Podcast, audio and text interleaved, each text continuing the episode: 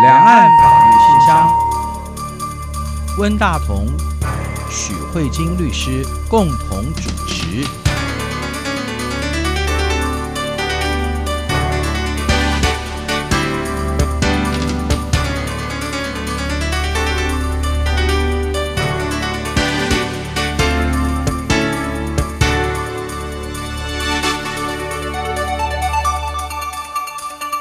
听众好，这里是中央广播电台两岸法律信箱，我是温大同。听众朋友，大家好，我是许慧晶许律师。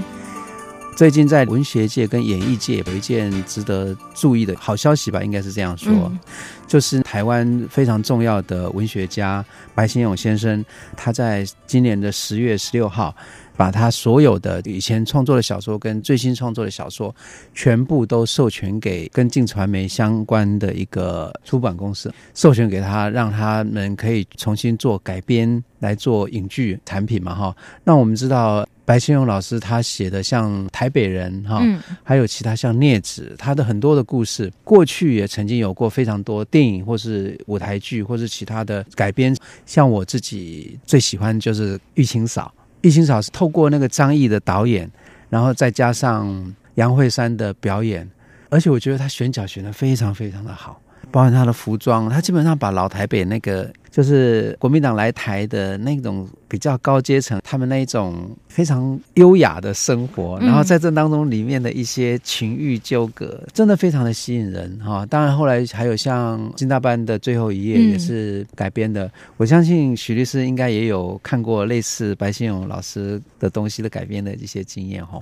嗯，我的话是看舞台剧，舞台剧哇，那一定更精彩。白先勇老师改他最著名的作品《游园惊梦》，哦，是对。然后那个时候，我记得主演的主角是魏海敏老师，哦，对，所以他在那个舞台的过程中就有自己就是清唱了那个《游园惊梦》里面的这个桥段，这样子。对，我印象非常深刻，是非常深刻，是在好像国家戏剧院演的，非常的精彩。我记得那时候跟我一起看的学姐吧，我们两个人看完以后，又再去把台北人找出来，然后重新再看一段这样子。啊、我知道许律师，你的工作里面当中的一个专业是属于那个著作权的那个授权的处理嘛？哈，对对对。那您今天是要跟我们介绍这个部分吗？我们知道著作权基本上就是一个权利嘛，哈、嗯，啊，权利就是跟钱有关嘛，哈、嗯。然后改编，改编就代表说。有其他人参与嘛？哈，对，然后还代表说，哎，这个改变是不是有对原著作的那个尊重的程度之类的？著作权当中所它所牵涉到的权利跟。或是说利润的分配，这当中的最主要的法律思维是怎么样？律师跟我们介绍一下。哦，好啊，我之所以就是会特别留意，就是白先勇老师他把他的著作授权的原因，是因为呢，就是在我处理案件的过程中，如果我们今天要涉及到跟这种作家来改编剧本的时候，嗯、其实作家有很多考量，他们其实不太轻易的将自己的作品试出给别人改编。对。因为怕自己的小孩被人家养成不晓得长什么样子。对对对，像以我啊、呃、来看的话，就是目前我看到新闻的部分，嗯、像以台湾另外一个非常新锐的作家是吴明义老师，嗯、那他。的作品最近在国际上也常常得奖，常常得奖。那他有一本非常有名的小说集是《天桥下的魔术师》，像日本 NHK 啊，或者是台湾的公共电视，都有曾经尝试着跟吴老师联系，说想要改编里面的某些桥段这样子。然后这里面的授权就会非常的冗长，因为呢，作家就会对他的作品，还有他这作品里面的所呈现的文字意象，那跟影片的部分会不会有些差距？因为毕竟一定会有很大。大的差距就是文字的部分跟影像最大的差别是文字的叙述，光一个角色，他可能会用很多文字去堆砌跟形塑那个背景。可是影像学来说，他没有办法让你用那么多文字去介绍谁这样子。他能做的事情就是一个镜头带出去，就要包含着。千言万语，所以这里面就会出现一个从影视角度跟从文学角度不一样的地方，完全不一样的艺术表达方式。对，那如果艺术表达方式不一样，可能连呈现出来的精神都会不一样。对，所以这会成为说，当我看到白先勇老师一口气就把他的作品四十几部都授权给进传媒的时候，嗯、我整个是非常的惊吓、欸嗯，因为我想说这个传媒也太厉害了，是到底是怎么去得到白先勇老师的信任？怎么样的信任？对，对所以我才会特别关注这个议题这样子、嗯。那最主要是这样子，因为其实我们从新闻报道里面有看到白先勇，看到白先勇老师有说他的作品呢也被改编成就是非常多的电视剧、嗯、电影或者是舞台剧。他有笑笑的说，但是有很多从来没有经过他授权啊，是哈，对，虽然老师。人很好，没有特别去指明说谁谁谁拍的作品是没有得到授权的。嗯、但是，就是我看到新闻报道里面提到这件事情的时候，我自己觉得是很 shock，因为我们好像没有看过白老师跟这些公司有任何诉讼诉讼产生。对，脾气真的太好了。对，所以老师就语重心长的说，他希望这一次跟这个镜传媒的合作呢，是真的得到他的授权，然后也希望镜传媒能好好善待他的小孩。嗯、那从这样一个有有限的新闻报道里面，如果从法律的角度来看，我们就一定会回归到这样的一个是涉及到著作权授权的问题。嗯、那我们可以从新闻里面报道，大概可以读出第一个讯息是专属的。老师这一个作品，原则上可能是专属授权给镜传媒来说，嗯、但是新闻报道用的用语呢，有一点会造成我们的混乱，因为它的标题是用独家，嗯、但是呢，它的里面的内容。就新闻里面的内容又有很多提到专属，所以这里面就会涉及到第一个问题，嗯、就是说，当你把你的著作权授权给别人的时候、嗯，那这时候就要产生，我把我的权利让予给别人的时候，我自己还能不能使用？啊、那别人呢，可以怎么使用、嗯？怎么使用、嗯？到底使用的范围有多大？这是第一个、嗯。所以我想这个可以先介绍第一组概念。就是在我们著作权授权的这个状况里面，会涉及到三个类型。嗯、第一个是专属授权，第二个是独家授权，嗯、然后第三个是。非专属授权。哦，所以这是三个不同的三个不一样。其实，在这个新闻的同时，台湾呢有另外一件重大的著作权的案例正在发生，嗯、就是呢，前阵子为了要推广艺术，嗯，那所以呢，文化部委外请了一个单位办理了一个百年艺术展览，嗯，那这里面邀请了非常多的艺术家。一起来参展。那这一个受文化部委托的经纪公司就跟每一个艺术家说：“哎，请问你的画作可不可以借我展览？嗯、那并且让我将你的画作印制成展览的手册。”对对。那这个部分也是涉及到著涉及到著作权授权，所以艺术家通常都说：“哦，好啊，没有问题，就授权了。”结果后来就新闻就闹大了，嗯、因为艺术家觉得被诈骗了。嗯哼。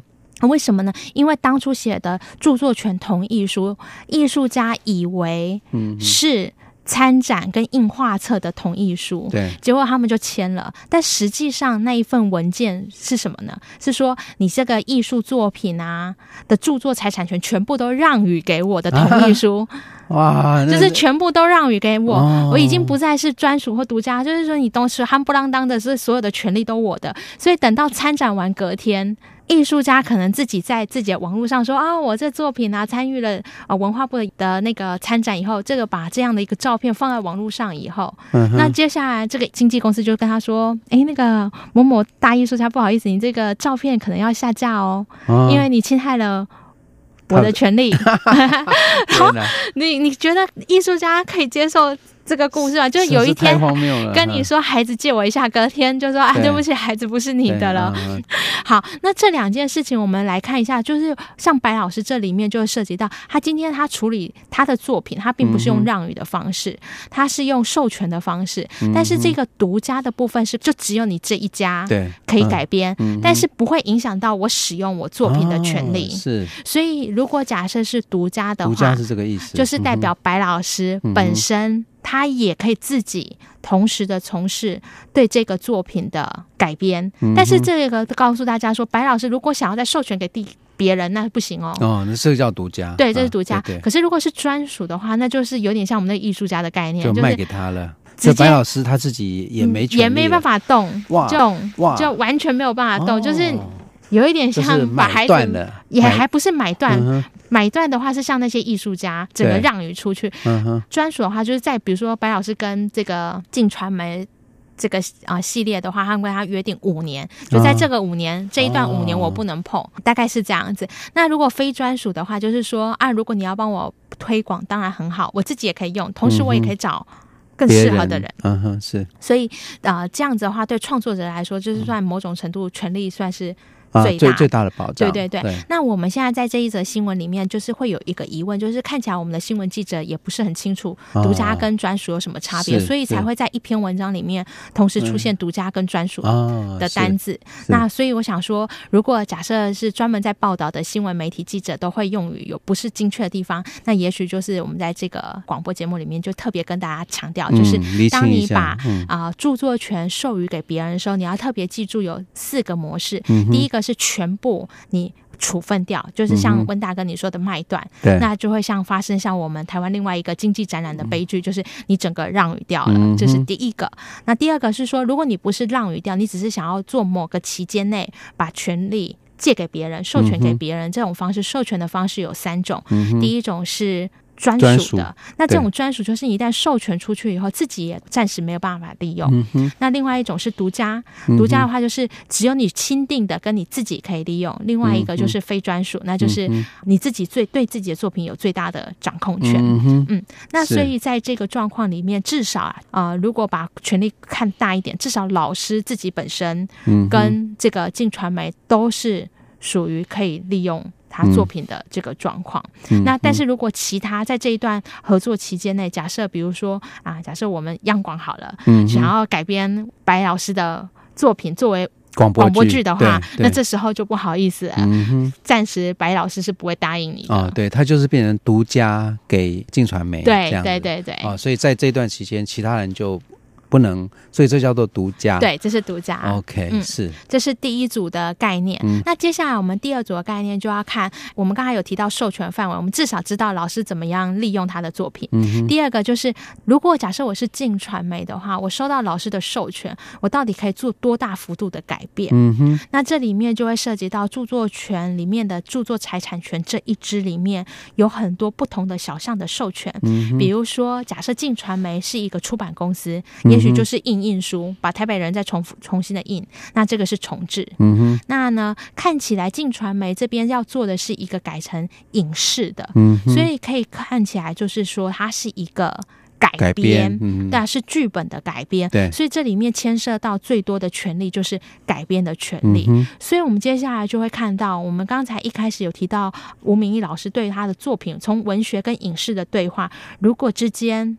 是完全不同的艺术美学，那这时候就会涉及到原来的作者对改编的作品有多少可以介入的权利，嗯、对吧？嗯、因为我记得在要准备录音之前，温大哥有提到说，像金庸的作品，对，经过了很多人改编成影视剧，对，但每一次的改编，据说都被骂翻了。对，我大大家观众也都很不满意，觉得说这哪是金庸哈，或者说。杨过跟小龙女怎么可以长这样？对啊，所以我们这时候就会发现，不仅是观众、乐听的大众对于改编的作品会有意见，嗯、其实那你想想看，如果乐听大众对改编作品有意见，我想原作者内心的 murmur 一定更多。更对对对，还有尤其像电影演那个《倚天屠龙记》，简直就是胡搞，就灾难吧。主要是那个杨逍啊，那些明教的四大天王都演得非常的。可笑跟滑稽，对对对，完全没完全失去那个性格，真的很侮辱原作的感觉。对啊，所以呢，我们接下来在也许在休息之后，我们就开始来讨论，就是关于原作者跟改编的作品之间，那他们之间是有一个什么样的互动？嗯、那在法律上，权利会有产生什么样的改变？OK，好，那我们休息一下，马上回来。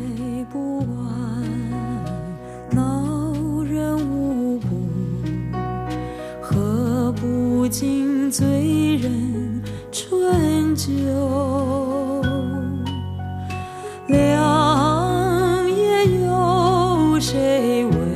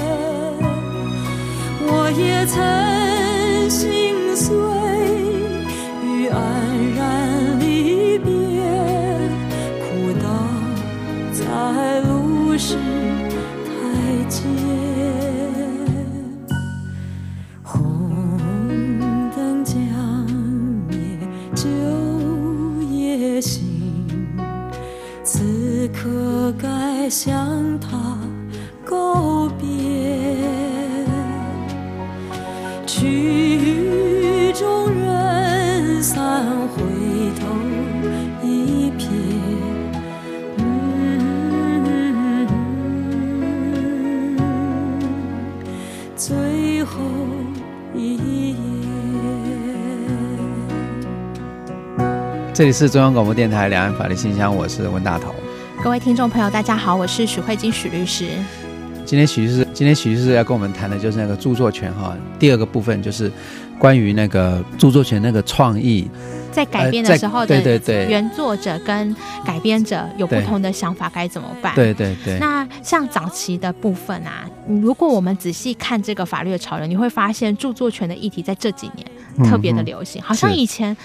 著作权好像是那种埋在火山底下的，好像休眠火山一样。然后这几年好像就是火山爆发，是一天到晚。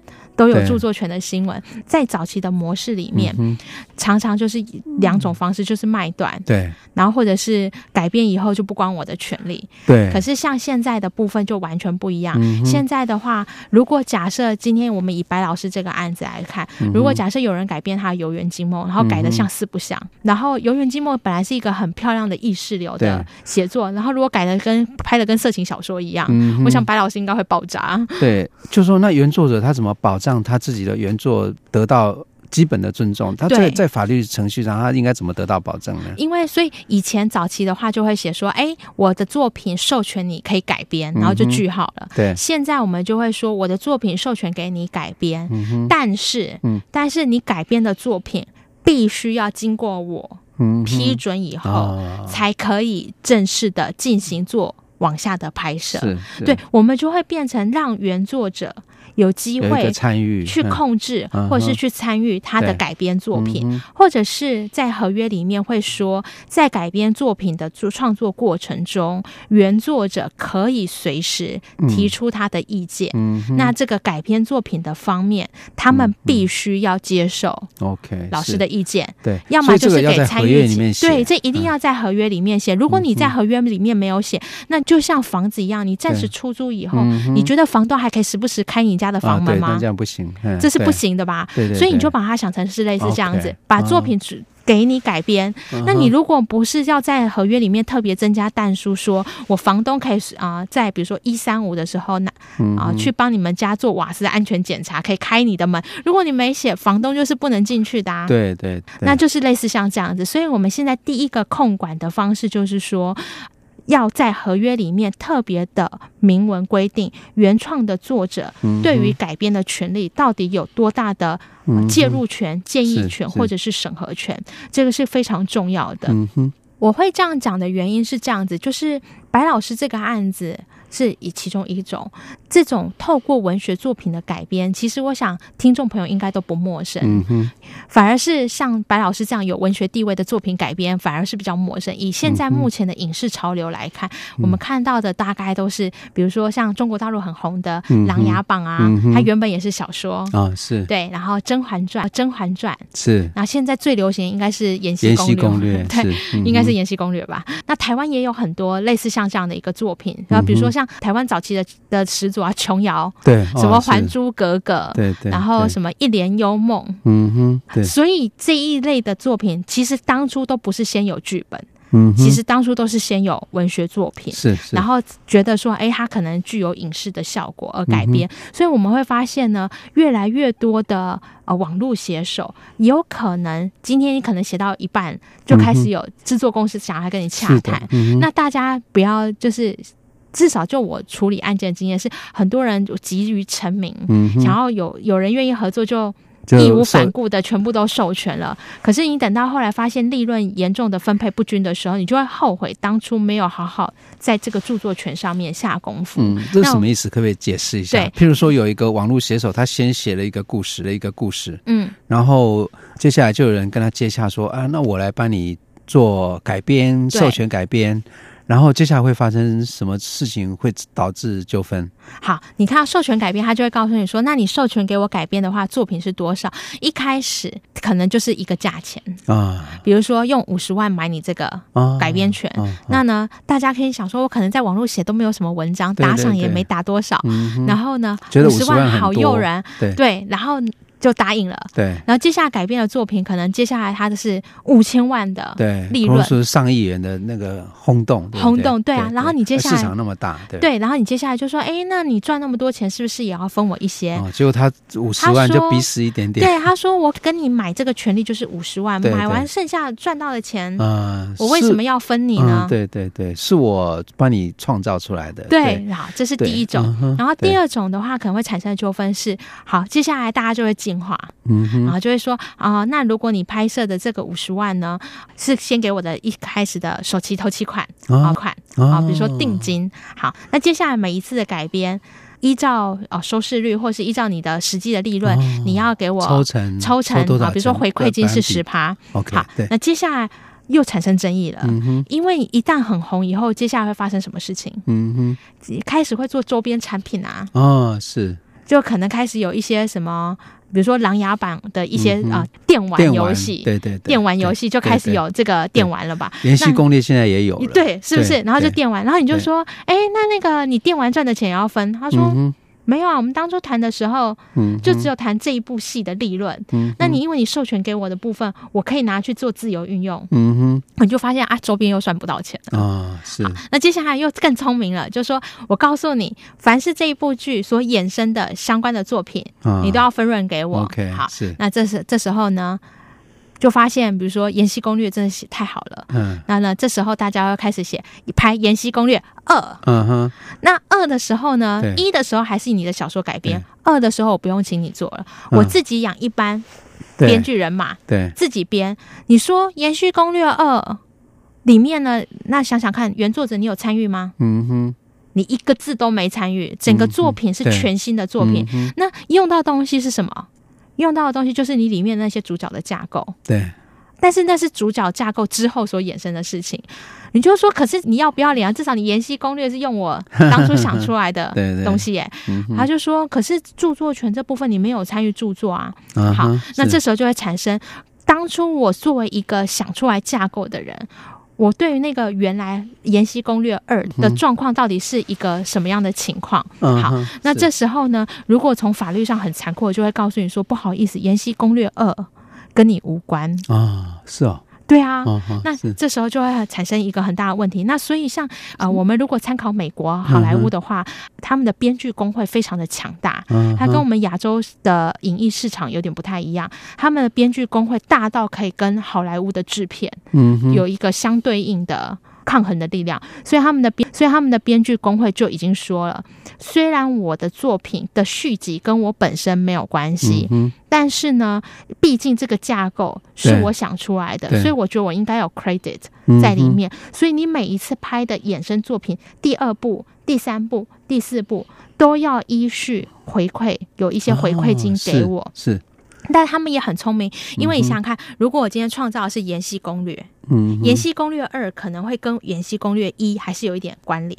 所以他们这个时候分润可能是十趴，嗯哼，《延禧攻略三》就跟《延禧攻略一》可能又更远了，是，这时候的回馈金可能是八。嗯，然后《延禧攻略四》《延禧攻略五》可能回馈金就会降润，嗯，就是降分润的比例。那所以你如果透过预先很巧妙的安排，是，你就会先想到说，哦，那这样子的话，比较不会有发生说，我原来跟这些商机都错过了。嗯，那这个时候，大部分的创作者都会有一个问题说，可是我一开始是一个很小没有名气的人，我哪来那么多跟人家谈判的方式？对啊，是啊。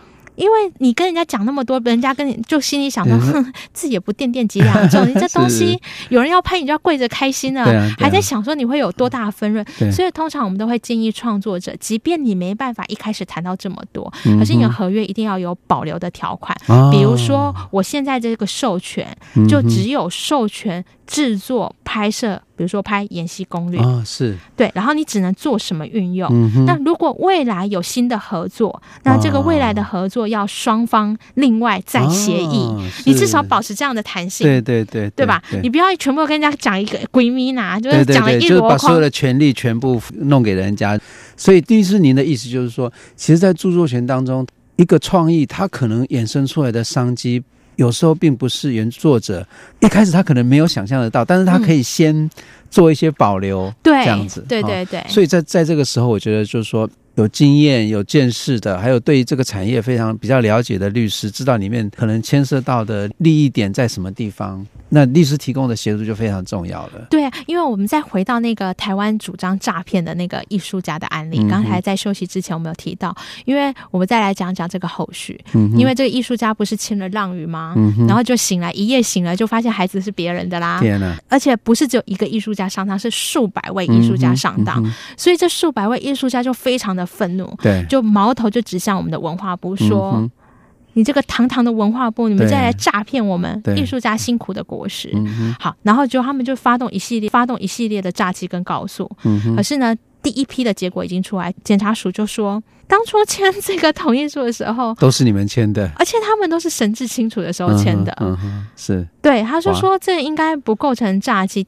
大概顶多就是看看民事有没有一些，比如说可以撤销这个意思表示的方式吧。嗯嗯、那艺术家就很生气啊，他们主张的理由是什么？我们又不懂法律，我们怎么知道签了这个东西会产生这样的结果？啊啊、可是这个能当做理由吗？对啊，我觉得这这就。我之后来听到的结果就只有一个结论，就是果真非常的艺术，然后艺术家就非常的艺术。这个里面就是产生最最大的问题，就是说，我觉得想要跟听众朋友分享，就是说，当你遇到不熟悉的领域，尤其是法律文字，嗯，千万不要觉得应该是这样吧？为什么？就像我们在节目上半段的时候特别提到，也许你看独家跟专属，在你的第一直觉里面，你可能觉得。应该是差不多吧，独家跟专属意思应该是一样啊，就是都给你做，你可能会有一个这样的直觉，可是你可能没有想到是说，哦，原来独家跟专属在法律上意义就不一样。那你看到同意书，你可能想说，哦，对啊，我就是同意你来用嘛，可是你没有想到同意他的那个同意是让与的同意，所以。可能有一些你自以为，可是其实法律人不以为的事情。那这个时候呢，你尤其在处理著作权的时候，一定要特别的谨慎跟留意。嗯、你不仅是、嗯、你不仅是要对文字有所留意以外，甚至你也要可以有自觉，说你这些作品都可以做不同层次、范围大跟范围小的授权。嗯、你可以先从短的部分，就是这一部作品，嗯，特定这部作品授权。当然，你也可以大到说说包含其他周边或者是续集的谈判，这些都是可以。讨论的，嗯嗯、那我想说，透过白先勇老师这个新闻的新闻，再结合这个两岸目前的影视发展的潮流，那跟所有的创作者做一点小小的提醒。嗯，对，那我们也希望白先勇老师有更多好的影视作品跟大家分享。嗯、是徐律师，您这样讲，我就开始有一点冒冷汗了。为什么？因为我们常常有时候会有一些作品，尤其像我会写一些论文啊什么的，嗯、有时候就会有一些机构叫我们签。签一个类似他啊，为了保障什么著作权，叫我们签。那通常我们都基本上什么连看都没看就签了，对吧？条文都没有看，就直接 签那个。他画一条线，我就给他写我的名字写下去。对，真的觉得，虽然那那些东西是比较学术性的，其实是很冷门的。可是万一有一天他是赚大钱的，你就会后悔。嗯，对，所以嗯，真的真的觉得说，在著作权上，一般人其实不太懂得保护自己的权益。所以这一集是让我有点冷汗的。